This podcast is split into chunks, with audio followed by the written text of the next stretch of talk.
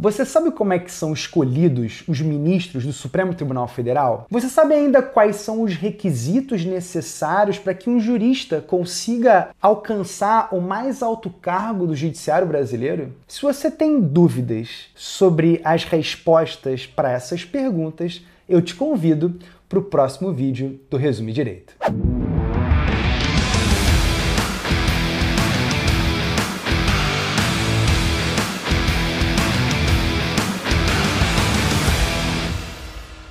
Sejam muito bem-vindos, senhoras e senhores, meninas e meninos, para mais um vídeo do Resume Direito. Hoje, com o objetivo de te explicar como é que um ministro do Supremo Tribunal Federal é escolhido. Você já deve ter ouvido falar que o presidente da República escolhe um nome, que haveria então uma sabatina pelo Senado Federal e depois então ele seria nomeado também pelo presidente. Mas você não sabe muito bem como isso acontece. Isso gerou mais repercussão ultimamente em razão da recente ainda aposentadoria do ministro Celso Melo. Foi publicada nesta sexta-feira no Diário Oficial da União a aposentadoria do ministro Marco Aurélio Melo. E Bolsonaro então escolheu o seu ex-ministro da Justiça, também ex-advogado-geral da União, para ocupar esse cargo. Só que para que ele então pudesse virar ministro do Supremo Tribunal Federal, era fundamental que ele passasse de início por uma sabatina do Senado. Só que o presidente da CCJ, o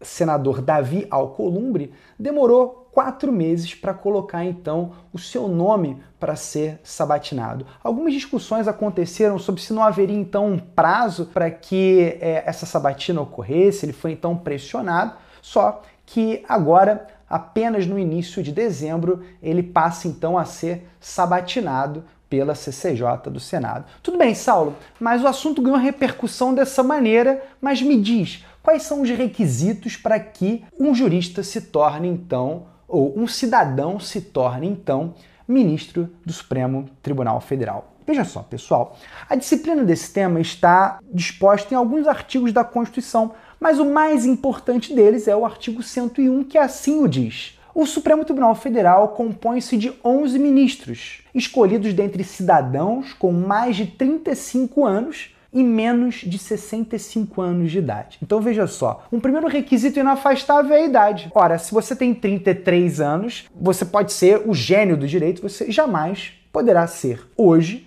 escolhido como ministro do Supremo Tribunal Federal. Então, a idade mínima de 35 anos deve ser respeitada e também, veja só, a idade máxima de 65 anos deve ser respeitada. Esse é um requisito bastante objetivo, né? Isso a gente consegue verificar com a sua certidão de nascimento.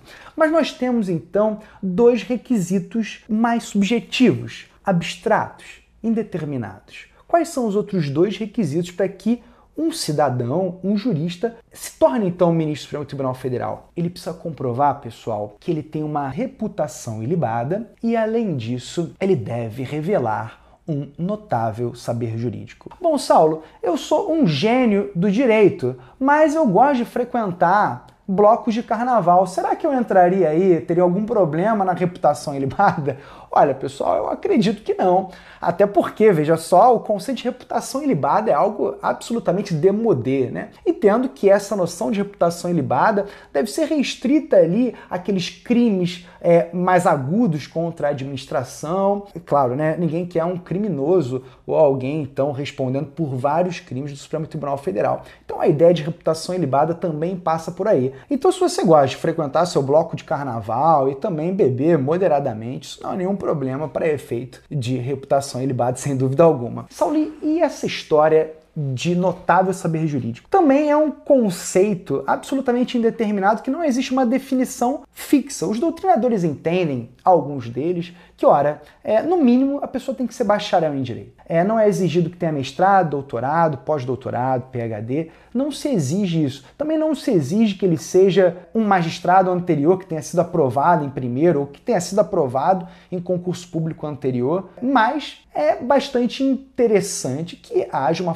formação acadêmica consistente para justificar esse notável saber jurídico. Saulo, então, para que uma pessoa seja ministra do Supremo Tribunal Federal, ela precisa ser um cidadão com mais de 35 anos, menos de 65 anos, revele um notável saber jurídico e uma reputação ilibada? Sim. Mas e o procedimento para isso? O presidente da República simplesmente escolhe um nome. O nome que ele quiser, talvez dentro desses requisitos, ele pode escolher o nome que ele quiser. Ele pode escolher um advogado, ele pode escolher um juiz, ele pode escolher um promotor. Não existe nenhuma restrição em relação a isso. Então ele vai lá, escolhe o um nome e envia uma mensagem ao Senado Federal dizendo: Olha, escolhi esse nome. E aí o Senado Federal vai sabatinar na Comissão de Constituição e Justiça esse indicado. Então, os senadores poderão elaborar perguntas jurídicas, elaborar perguntas também sobre a vida pessoal, de alguma, que de alguma maneira afetem o exercício da judicatura. Então, a partir dessa sabatina,